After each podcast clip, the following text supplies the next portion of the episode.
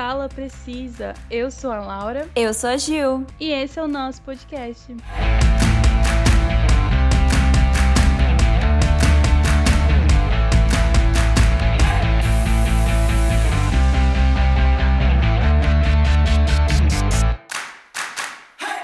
Lançada como uma das principais apostas da Netflix para 2022, a série 1899 chamou a atenção do público por mesclar ficção científica, mistério, suspense e, claro, ser dos mesmos criadores da série Dark, um dos maiores sucessos da Netflix. Mas não foi só o enredo da série que chamou a atenção, né? Porque poucos dias depois da sua estreia na Netflix, a série virou um assunto polêmico na internet e principalmente no Twitter. Sim. Quando a quadrinista brasileira Mary Kenny afirmou que identificou similaridades entre os seriados e a sua HQ com o nome Black Silence, que foi lançada em 2016. Não é a primeira vez que uma produção da Netflix é acusada de plágio, e nem é a primeira vez que isso acontece na cultura pop. Seja em músicas, histórias ou filmes, acusações de plágio são muito frequentes. E não é fácil provar quem teve uma ideia primeiro ou sequer que uma ideia tenha sido roubada. E por isso, no episódio de hoje, né, nós vamos comentar alguns casos curiosos que foram acusados de plágio. Será mesmo que vários sucessos que a gente conhece aí foram copiados de outras obras? Caiu o mistério.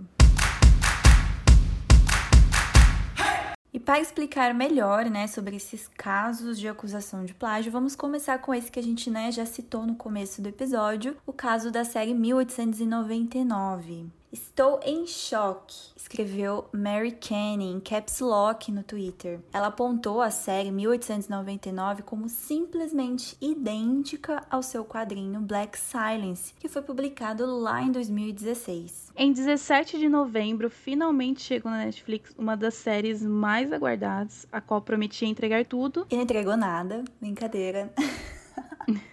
né? Porque o marketing foi muito alto, anunciando ser uma das séries dos mesmos criadores de Dark, né? Que era aquela série complexa que tem é, que ver o final explicado no YouTube para você poder entender, né? Porque Sim. acho que tem que ver o de cada episódio, senão você não entende direito. É verdade. Né?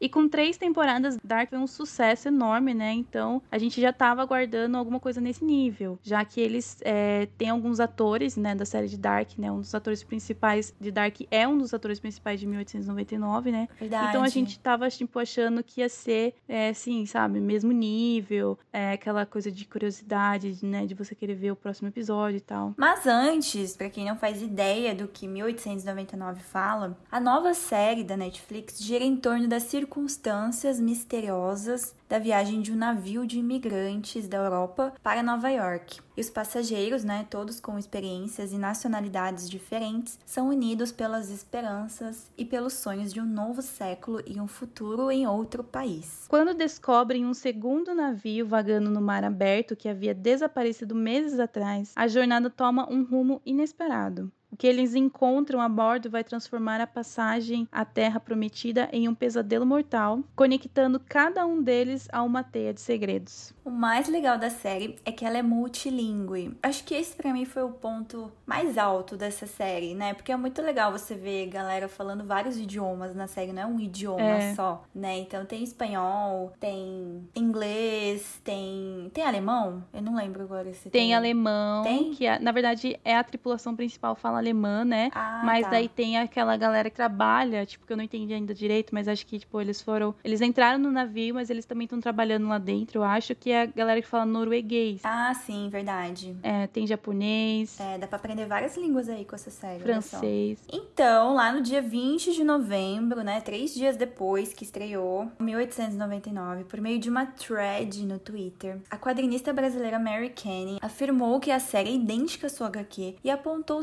similaridade entre as duas, como o uso de pirâmides, as mortes dentro do navio, os tripulantes de nacionalidades diversas, os símbolos que aparecem nos olhos dos personagens, as escritas em códigos, entre outros. Né? Porque a gente viu que. Você chegou a ver a thread, Laura? Vi. Com os pontos, uhum. né? A gente viu que nos cartazes, né, de divulgação da série, os personagens tinham um triângulo no olho, uhum. né, igual na HQ, né, que ela mostrou isso. E também, eu não sei no, se tem a ver, assim, esse triângulo, né? Quando mostrou aquele pôster da série com o navio, sabe? Não sei se você uhum. viu esse, um navio, assim, Sim. tipo... Caindo. Isso, caindo assim, não... Não sei o que, que uhum. o nome daquele negócio lá. Rede... Eu acho que simula o Triângulo de Bermudas. Então, é isso que, isso que eu pensei também. Mas será que é citado na série, né? Porque não vamos dar spoilers aqui da série, tá? Porque a Laura não terminou de assistir, né? Você pagou qual episódio, Laura? Parei no terceiro, vou ver o quarto ainda. É, então, e também, né? Vai que alguém aí que tá ouvindo o episódio também não assistiu, né? Então não vamos dar spoilers do final.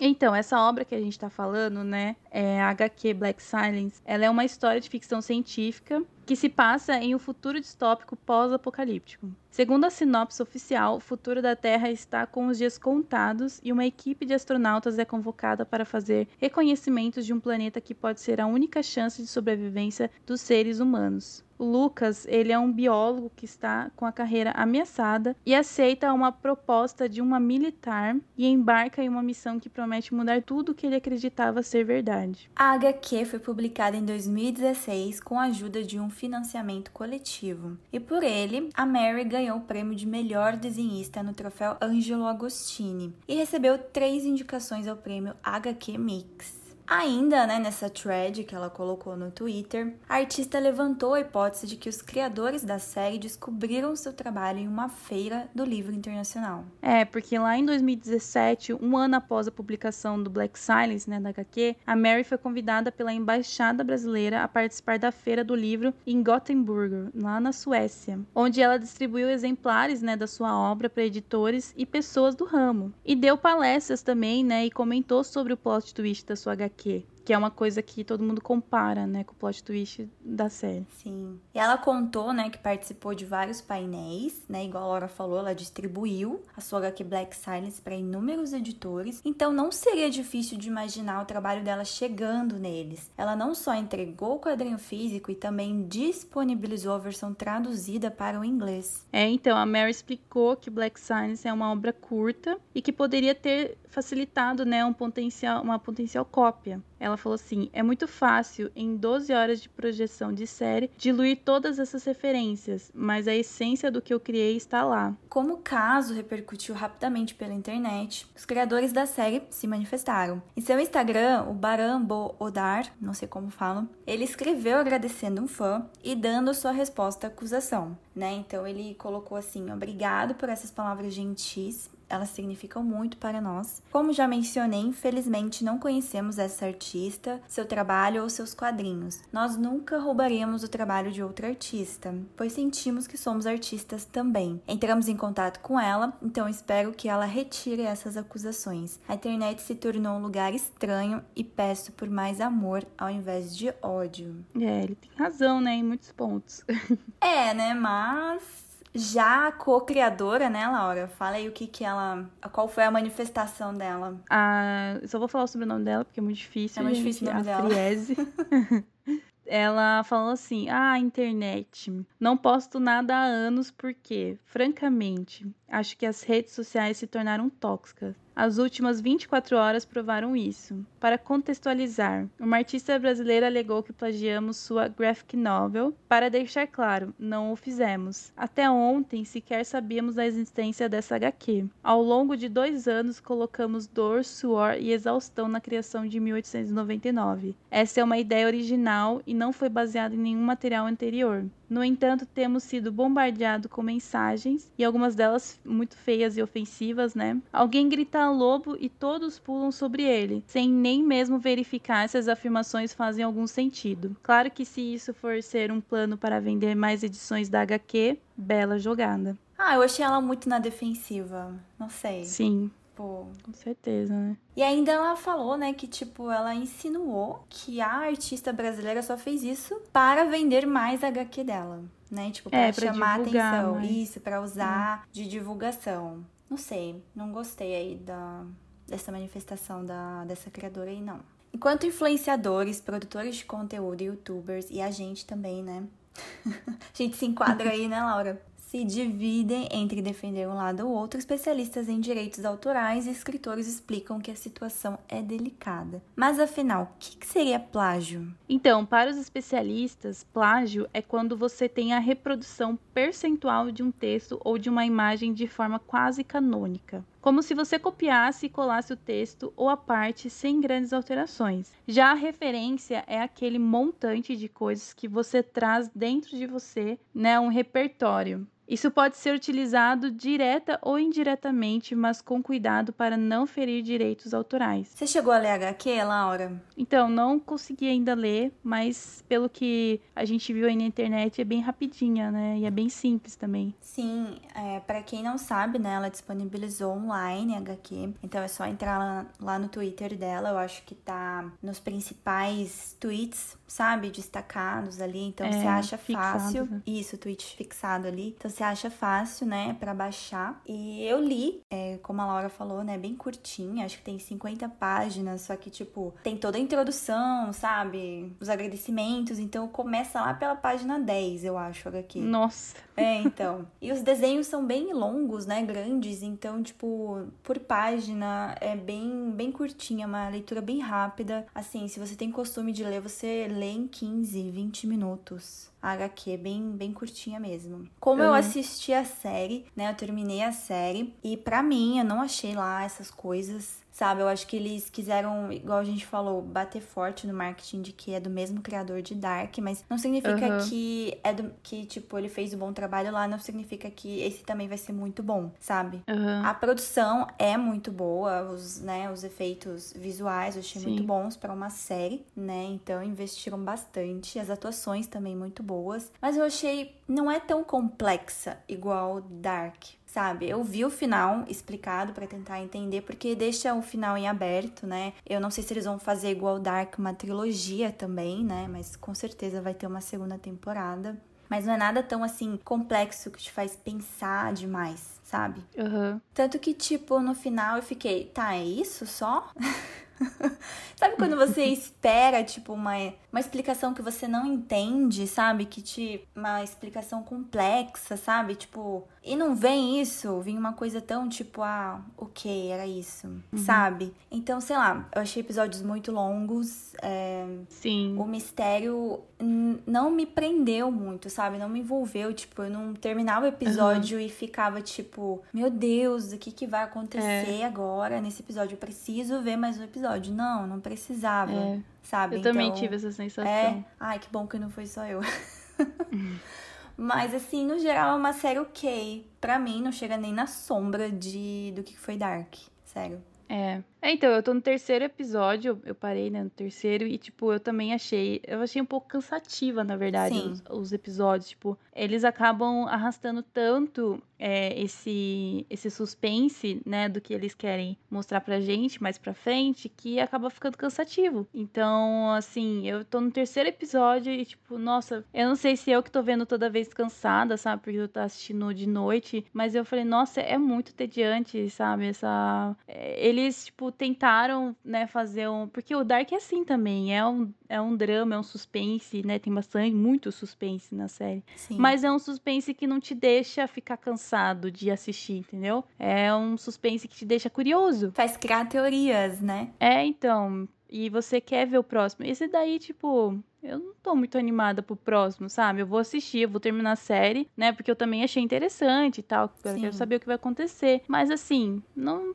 sabe, não me prendeu também. Total, não me prendeu. Acho que o que mais chamou a atenção foi ver o carinha que fazia elite lá no navio. Não, tem um monte, tem um monte conhecido lá. Tem. Tipo, tem um carinha que fazia uma série norueguesa lá que, tipo, eu nunca assisti, mas eu, eu já vi ele, ele várias vezes é, em pôster, essas coisas assim. É, então, eu quero, tô curiosa, acho que vocês também estão curiosos para saber, né, quando a Laura terminar o episódio final, o que, que ela vai achar. Porque você que curte, né, mais, Laura, tipo, sci-fi, essas coisas, né, mistério, assim, de uhum. ficção científica. Mas não me surpreendeu o final, deixou em aberto, eu não posso comentar as minhas teorias, porque é spoiler. Mas eu li a HQ, né, da Mary, e a história, igual o Kenji falou uma coisa hoje, vou citar o que você falou, Kenji, que eu concordo com você. Serve bem como prelúdio da série 1899, sabe? Olha a. HQ dela. Então, sim, tem vários elementos ali que lembram é, a história. São bem diferentes as histórias, Uhum. né? Mas tem a pirâmide, né? Se você abrir essa thread dela no Twitter, a primeira coisa, a foto dessa pirâmide, que é igualzinha à pirâmide que aparece na série. Tem ah, os tripulantes lá, né? Do, da nave, porque, né? A gente falou a sinopse, eles vão num, país não, né? No outro planeta tentar descobrir se dá pra ter uma vida lá, porque eu acho que tá sendo ameaçada, né? A Terra, ainda mais porque é, um, é uma realidade distópica, né? Pós-apocalíptica, então eles têm que procurar algum outro planeta, né? Pra ver se os humanos vão conseguir sobreviver. Então também esse triângulo, né? Tá no, nos olhos, assim, dos personagens da HQ, né? Eles também têm nacionalidades diferentes. Então, assim, não sei judicialmente o que, que vai dar este caso, né? Ela já alegou que está tratando, né, legalmente o caso, então eu acredito que ela vai entrar ou se já não entrou com uma ação, né, judicial. É difícil, né, igual a gente falou, comprovar. Aham. Quem teve, né, a ideia, a gente não sabe quando, desde quando eles estavam trabalhando, né, nessa série, o que que pode ser usado como plágio ou não, como referência, não sei. Mas eu queria muito que ela, se realmente ela entrou com ação, ela ganhasse alguma coisa, sabe? Pelo menos, sei lá, uma citação de que foi, sei lá, uma referência, porque Uhum. Pra mim caberia uma referência, sabe? Tipo, É. muito assim parecido. E também, Uhum. tipo, eles falarem que é uma obra original, hoje em dia é tão difícil se criar uma coisa original, né? Porque com certeza a gente já Sim. viu tudo isso que tá na série, a gente já viu em alguma outra coisa. O que tá na HQ dela, a gente também já viu em várias séries e filmes, então ser uma coisa original hoje em dia é muito difícil, né? Mas, Uhum. Né, fica aí, né, esse caso que repercutiu muito, né? Está repercutindo ainda na internet, né? Se vocês têm curiosidade, é só entrar lá no Twitter da Mary, né? E assistir a série, leiam o HQ também, né? Vamos, tem, tem que valorizar, né, o, o trabalho, né, de uma artista brasileira. É, verdade. E tá muito boa a HQ dela. Eu não sou muito de ler HQ, né? Como todo mundo sabe. Mas é bem interessante a história dela. Ela merece, sabe, algum reconhecimento se realmente, né? O que, o que. Não sei o que vai dar nesse processo, mas. Vale a pena a leitura e vale a pena ver a série também, tá? Mas não esperem grandes coisas, na minha opinião, tá? Da série. E tô curiosa pra saber sua opinião, Laura, quando você terminar de assistir. não sei se você Vou vai se falar. surpreender, mas eu não me surpreendi. Será que eu vou falar assim, nossa, que bosta? Ai, eu tô esperando isso, na verdade, de você falar. Agora eu vou me surpreender se você se surpreender com o final. Bom, e quando a gente fala sobre caso de plágio, né? Acho que o que primeiro que vem na nossa mente, assim, lembrança, que ficou bem famoso na época, foi do filme As Aventuras de Pi, né? Que é Sim. aquele filme lá do tigre com o menino no barco. E com o filme As Aventuras de Pi, lançado em 2012, Ang Lee ganhou o Oscar, né? De melhor diretor. E o filme também levou, né, a estatueta de melhor trilha sonora, efeitos sonoros e fotografia. Quatro Oscars, hein? E As Aventuras de Pi conta a história de um adolescente indiano que viaja rumo ao Canadá junto com a família e animais que pertenciam ao zoológico do seu pai. Mas uma grande tempestade provoca um naufrágio no navio e o personagem consegue sobreviver com um bote salva-vidas. No entanto, ele tem que dividir seu espaço com uma zebra, um orangotango, uma hiena e um tigre, ficando a maior parte do tempo à deriva com o tigre. Eu acho que eu vi esse filme no cinema, se não me engano. É, eu vi, eu vi no cinema, eu lembro disso. É, então, eu não tava dando nada pra ele, não era um filme que, tipo, nossa, preciso ver no cinema, sabe? Mas eu acabei Aham. indo e é um filme muito bonito. Acho que eu chorei até no final. É, é bonito mesmo. Então, o filme ele foi baseado no livro do mesmo nome, né, do escritor canadense Ian Martel, que recebeu o renomado prêmio Booker Prize em 2002. Mas desde essa época veio à tona uma polêmica levantada pelo jornal inglês The Guardian, em que o livro do Ian Martel teria copiado a trama de Mac e os Felinos, do escritor brasileiro Moacir Scliar, publicado lá em 1981 e traduzido para a língua inglesa em 1990. Olha outro brasileiro aí. Né? A gente é muito criativo. Max e os Felinos conta a história de um menino que foge da Alemanha nazista rumo ao Brasil, mas após um naufrágio fica preso em um bote com a presença de um jaguar. As duas histórias de fato são bem parecidas, tipo, idênticas, né, ao meu ver. e por esse motivo, né, o escritor Ian Martel foi seriamente acusado de plágio. Apesar de possuírem diferentes abordagens, a do brasileiro mais política, a do canadense mais espiritual, apresentam o mesmo enredo. O texto é diferente, mas a ideia é a mesma. Jaguar, tigre, é a mesma coisa, né? A mesma família, não é? É, é o tipo famoso assim, copia, mas muda algumas palavras. Por isso, né? Ele pegou é. o livro lá, o texto, e foi alterando algumas palavras, pega sinônimos ali no Google e vai alterando, né? Então, o Ian Martel, ao ser né, indagado sobre o tema, admitiu que havia lido uma resenha sobre o livro do Mac. Né? Isso foi a pior coisa. né, que é o livro do brasileiro. E isso deu um impulso para que ele escrevesse as aventuras de Pi. No entanto, Martel pareceu não ter tido muito cuidado com as palavras pronunciadas nas primeiras entrevistas, chegando a afirmar que nunca leu o livro né, do, do, do brasileiro, do Moacir, e que achava que era uma boa ideia estragada por um autor menor. Tipo, ele leu uma resenha e do nada veio uma ideia, né? Nossa, vou escrever um livro sobre esse livro.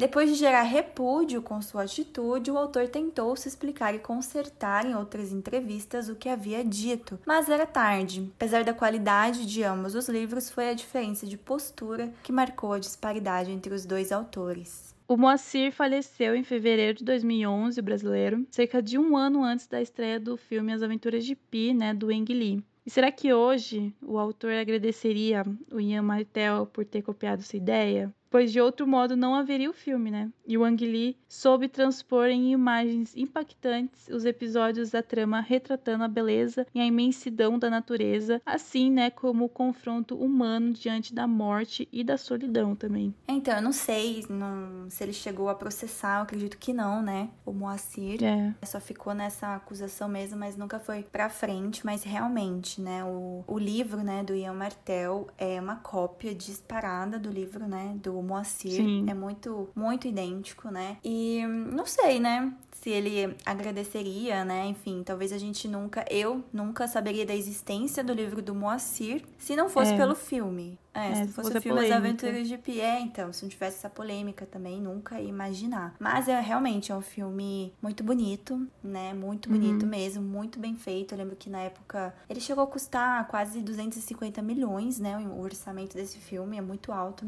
Tanto que o tigre é todo CGI, né? Mas ficou muito uhum. bem feito. Acho que a maioria muito. é CGI, né? Porque ele fica sempre ali no num bote com, com o tigre, né? Quase o filme inteiro. É, ele ficou. É, só ficou no, tipo, numa piscininha. Sim. E a tela verde total. E aí é. ele contracenando com um cara que tá de roupa verde, né? Isso. Que tá sendo o tigre. Longe da polêmica, né? O diretor Ang Lee fez um filme que ele mesmo disse que sabia que seria muito, muito difícil. Será que ele sabia dessa polêmica aí? Antes de, dirigir ah, o filme? Eu acho difícil não saber. É, tipo, então. Tem como. Mas e aí, o que, que, vocês acham disso? Acho que nesse caso nem tem o que achar, né? É muito é. idêntico. Bom, pessoal, e novamente, né, uma produção da Netflix foi acusada de plágio. E ó, pasmem, é dos irmãos Duffer. Então pois vocês é. sabem o que, que é, né? Eles são os criadores do maior sucesso de streaming, que é Stranger Things. E eles foram acusados de plágio por causa pois é. disso. É. Ninguém escapa dessa acusação de plágio hoje em dia, hein? Daqui a pouco estão acusando a gente, Laura, de plágio. Vamos falar que o nosso nome é plágio de algum né? filme. Conhecido aí de um bruxo. Em 2018, Charlie Kessler acusou os irmãos Duffer de utilizar o conceito do seu curta Montauk para a criação da série. Segundo Charlie, os irmãos teriam se baseado em uma conversa que tiveram com ele em um festival, no qual Kessler comentou sobre o filme Montauk, que dirigiu lá em 2012, um curta-metragem sobre fenômenos paranormais. E desse curta-metragem nasceria um longa. Em seu curta-metragem, o Montauk, ele contava a história de um menino que desaparecia sem deixar vestígios, em um cenário de eventos paranormais em uma pequena cidade que, por acaso, ficava perto de uma misteriosa instalação militar. Dois anos depois, a Netflix lançou Stranger Things, uma história sobre o desaparecimento de um menino no contexto de eventos paranormais em uma pequena cidade que fica perto de uma misteriosa instalação militar. Nossa, bem parecido, né, gente? E somente quando a série fez sucesso que o Charlie veio a público com as acusações de plágio. Demorou, né, na verdade. É, então. Só que depois de um tempo ele desistiu, né, do processo. É, então, eu sabia que ia perder. Tadinho. É bem difícil, né, você competir Sim. com Netflix. É igual a que a gente fala do caso do 1899. Mas é difícil também ela ganhar contra a Netflix, né? Pode ser que ela ganhe alguma coisa em questão de, de direito de imagem e tal. Porque, assim, eu acho que de questão de, de história mesmo, ela não vai conseguir. É, então. Muito difícil. Mas realmente, né? Eu não cheguei a ver esse curta. Não sei se tá disponível na internet, né? Montauk mas a sinopse é bem parecida com o que a gente vê, né, viu em Stranger Things. Olha a Netflix de novo nas polêmicas de plágio. Gente, Netflix não lança nada original, não? Brincadeira. E o sucesso de Round 6 foi tão grande que na época a série também foi acusada de plágio. Alguns espectadores disseram que a série foi copiada do filme de terror japonês As the Gods Will, lá de 2014. E sim, aqui também se jogam jogos infantis e os perdedores devem morrer. Mas a história toda é completamente diferente, pois em Round 6 adultos altamente endividados participam dos jogos voluntariamente na disputa por bilhões. Já no filme As the Gods Will, ele se passa em uma escola japonesa e as crianças são forçadas a participar dos jogos assassinos. Não sei o que é pior. Né? Os dois são horríveis. Mas a ideia realmente é bem parecida, né? Só muda, acho que um pouco o contexto, né, da ideia. Igual no caso são adultos, né, endividados que jogam jogos infantis, e no outro são as crianças que são forçadas a uhum. participar dos jogos infantis. Um dos espectadores chegou até a fazer uma comparação de cenas da série com o filme no Twitter. E realmente é bem parecido. Você chegou a ver essas imagens, Laura? Não, essa daí nunca vi. É muito igual. Ele coloca, tipo, sabe a boneca do primeiro jogo? Ah, tá. Aí tinha vi, um outro lá, que uhum. era um boneco diferente, mas, tipo, uhum. tinha uma cena que eram muito iguais, sabe? Tipo, a criança Sim. na sala de aula, é, não sei, ela tava sendo. Não sei se ela tinha sido jogada ou ela tava pulando, algo assim, igual a cena lá do outro pulando lá naquela arena do jogo da boneca. Então, uhum. tipo, ele pegou certinho os enquadramentos da cena, sabe? E é bem parecido. E em defesa de Round 6, os fãs apontaram que o diretor da série da, de TV sul-coreana, né, o, o Hwang Dong-hyuk, afirmou que desde 2008 já trabalhava nos roteiros da série. Então, é muito difícil, né? Igual a gente falou, comprovar quem é. que teve a ideia antes, quem tá copiando quem, né? A gente não sabe é. desde quando o criador de Round 6 né, tava querendo lançar essa série, tanto que ele até falou que demorou muito para Netflix aceitar, né, a ideia de Round Six, né? Então ele disse uhum. que quando esse filme lançou em 2014, né, pelo menos essa parte, né, essa da, da primeira brincadeira da boneca, ele já tinha escrito, né, desde 2008, 2009. Então, não dá para saber realmente quem copiou quem. E é muito difícil é. um processo ir para frente, né, em casos de plágio. E para você se livrar de um processo, né, você inventa qualquer coisa. Pode ser né, que você invente qualquer coisa. Então, eu tô trabalhando nisso desde que eu nasci. Quem que vai alegar o contrário? pois é.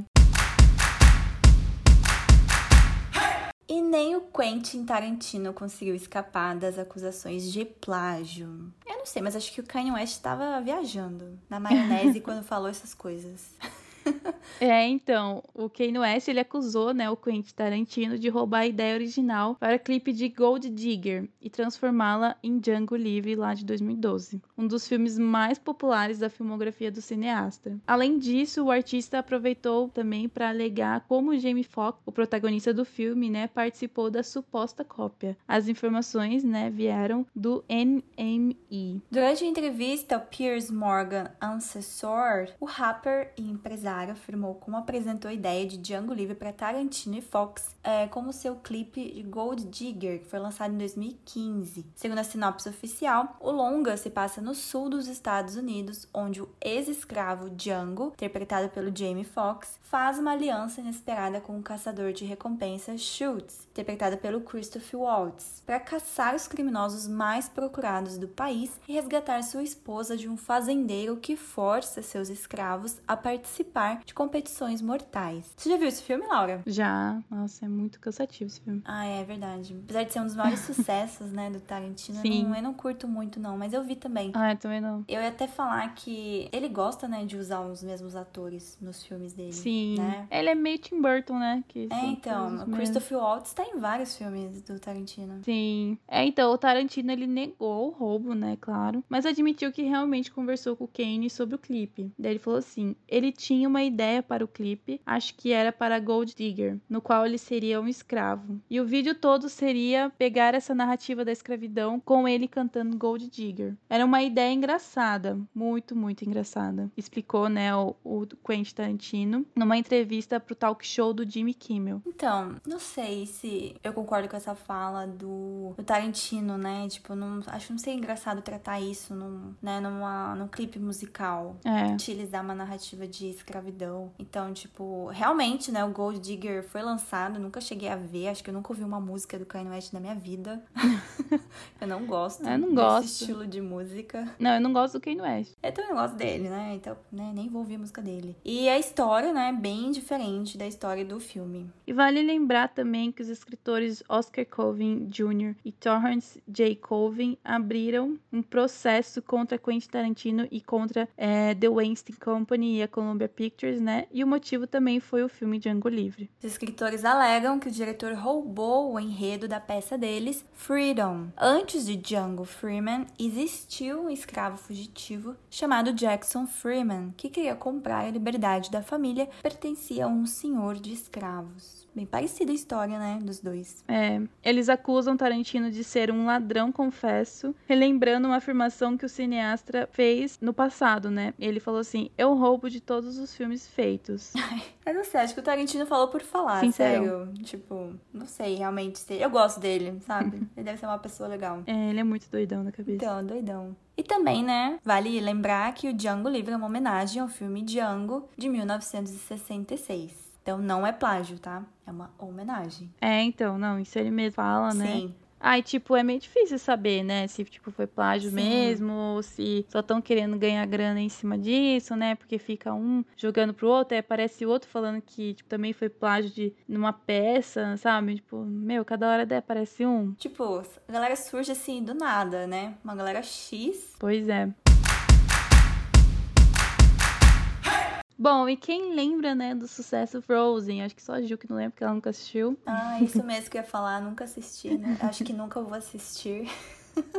O filme Frozen, né, o primeiro, que foi uma aventura congelante. E a Disney teve que lidar, né, com algumas ines- inesperadas acusações de plágio. E essas denúncias não começaram agora. Em abril de 2014, o animador Kelly Wilson abriu um processo contra os produtores de Frozen, alegando que o personagem Olaf seria uma cópia do protagonista de seu curta-metragem The Snowman. Na trama, o personagem também busca seu nariz perdido em um lago congelado. O curta tá disponível no YouTube, tá? Se vocês tiverem curiosidade de assistir. Mas eu não sei se é, Laura, é realmente, tipo, esse Olaf, ele fica procurando o nariz dele no filme? Meu, isso é tipo coisas de minutos, sabe? Tipo, na hora que a. Porque assim que a Elsa, eu sei que você não vai assistir o filme, mas só, tipo, te contextualizando, a Elsa, quando ela finalmente ela resolve liberar os poderes delas, né? De, tipo, congelar as coisas e tal, de. Que é o poder do gelo, né? Aham. ela acaba criando, tipo, numa dessas explosões de emoções que ela tem, ela acaba criando o Olaf, como se fosse um- uma criação de uma emoção dela, de um sentimento. E daí, na hora que ele é criado, e que a irmã dele, a irmã dele não, a irmã da, da Elsa, a Ana, junto com o carinha lá que tá ajudando ela, o Christopher, ele tem, tipo, uma rena, que anda- sempre anda com ele, né, o Christopher. E essa rena sempre come cenoura. E daí, tipo, eles encontram o Olaf, e daí o Olaf, tipo, só pra complementar o visual dele, eles colocam uma cenoura. Aí, tipo, chega, tem uma hora, uma parte do filme lá que o Olaf fica procurando o nariz dele, sabe? Que daí uhum. fica naquela brincadeira tipo, do, da Rena toda hora querer comer o nariz do Olaf. O Olaf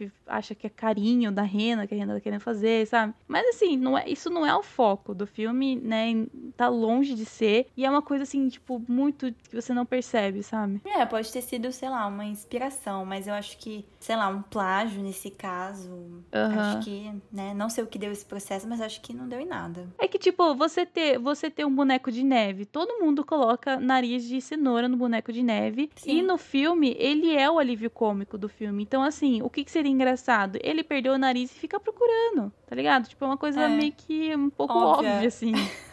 Em setembro de 2014, a escritora peruana Isabela foi mais longe ao exigir nada menos que 250 milhões Meu Deus. de reparação à Disney por supostamente copiar 18 momentos de seus livros de memórias. A autora citava nos livros uma relação complicada entre duas irmãs, abalada pela morte dos pais, incluindo a presença de personagens chamados Hans e Christopher. Foi o que nem eu falei, né? Que tem o carinha lá. O Christopher tem o Hans também, que é um dos príncipes e uhum. tem essa e tem essa relação das duas irmãs porque elas acabaram de perder os pais. Ah, mas eu acho que isso também, não sei, tipo 250 é milhões, tipo, nossa, eu queria, queria, né, mas a juíza vai bater o olho e falar oi. Ainda a romancista Munifa Abdullah do Kuwait afirmou que a trama foi plagiada do conto The Snow Princess, presente em seu livro New Fairy Tales. A trama literária traz uma garota capaz de transformar as pessoas e os objetos em gelo. Ela também se esconde por medo de machucar os outros com seu poder. O livro ainda traz um castelo de gelo, bonecos de neve como guardas e uma irmã buscando a outra. Tem essas coisas no filme, Laura? Tem, tem um. Também tem eu acho clichê, vai. Mas, meu, é muito Castelo clichê, de tipo... gelo, boneco de neve, você vê isso em todo lugar. Tipo, que envolve princesa. É, uma personagem, uma princesa que tem o poder de, tipo, da neve, do gelo, de tudo que é gelado. É, o que, que ela vai criar? Ela vai criar bonecos de, de neve. Ela vai criar um. Ela tem uma hora que ela cria um monstro de gelo gigantesco. De gelo não, acho que de neve também gigantesco. Ela cria um castelo de gelo. Tipo, isso é coisa clichê que uma pessoa pode fazer, sabe? Com esse poder. É, se for assim, então Shark Boy Lava Girl também plagiou. Não sei se você lembra a menininha lá no final que usava um colar que transformava as pessoas em gelo. é, então. Pois é. Né? Frozen é assumidamente inspirado no conto de Snow Queen, de Hans Christian Andersen, mas a história original é muito diferente da animação de 2013. Daí os advogados da Disney não se pronunciaram sobre as novas acusações. Então, eu não posso me pronunciar, né? Porque a Disney proibiu. Mas eu sou uma das advogadas da Disney. Queria contar para vocês isso. Mas o contrato não permite. É, então não podia nem estar tá falando aqui, tá? Não divulgue esse episódio pra Disney. Não deixem chegar na Disney. E novamente a Disney foi acusada de plágio pelo músico e compositor Daniel Grigson, que processou o estúdio por uma das músicas de Frozen 2, que saiu lá em 2019. Ele afirma que Some Things Never Change, escrita por Robert Lopes, é igual à sua canção That Girl, que foi lançada em 2001. Eu fiquei curiosa, né? E eu fui ver as músicas e é muito igual, Laura. É, é mesmo. É muito, já ouviu? É muito já, igual. Eu, na época que, que, soltaram essa polêmica, né? Tipo, fui escutar também, é bem parecida. Mas, meu, música, não sei se você já viu aqueles vídeos, não sei se a galera Sim. que tá escutando já viu aqueles vídeos no YouTube onde o pessoal que, que manja, assim, tipo, de mixagem de música, faz comparações entre música. Tipo, tem uma. Meu, tem muita música que parece ser plágio, sabe? Tipo, ritmo. Sim. Nossa, tem um monte de vídeo assim, se vocês procurarem. Então, música para mim, assim, eu acho que não existe uma música original hoje em dia. É, eu acho que o maior caso de música é o caso do Green Day com Oasis, né? Boulevard, ah, é Broken verdade. Dreams e Wonderwall, que tipo, a, ba... é a, tipo, os acordes são o mesmo, gente. Tem os mesmos, é. É, então, tipo, música realmente também é outro assunto bem, assim, difícil de falar de plágio, né? Porque tem muita música Sim. parecida, muita. E o Daniel decidiu contratar um analista para comparar Something's Never Change e Dead Girl. E o profissional dissecou as duas e concluiu que não apenas as duas elas são parecidas, mas as faixas também são extremamente semelhantes em nível técnico. Sim, realmente esse caso são bem parecidas. Eu não sei dizer o que que deu desse processo, tá? Esse eles não me envolveram, pena. Mas se vocês pesquisarem lá no YouTube, as duas músicas são realmente bem parecidas. Mas e aí, o que, que vocês acham sobre todos esses casos que a gente falou aqui? Vocês realmente acham que é plágio? Que isso existe, né? Que tipo, nada se cria, tudo se copia realmente, Sim. né? Que essa frase faz sentido. Faz muito sentido, ainda mais no, na indústria cinematográfica, né? Na indústria Sim. musical. E vocês conhecem mais algum caso? Manda pra gente lá, né? Porque a gente conhece só esses aqui, basicamente, né? Mas se vocês conhecerem algum, pode mandar pra gente lá, falar assim, ó, oh, tem esse aqui, comenta, Sim, né, com a gente e tal. Que também. a gente vai curtir muito saber.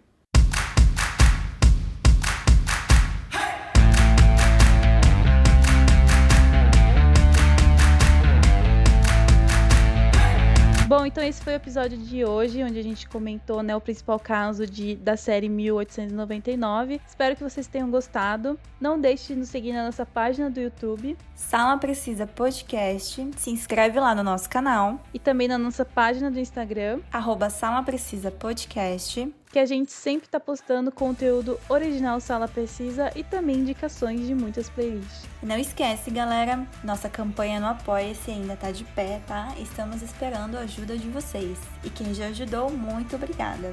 E continue acompanhando a Copa do Mundo, que tá muito legal.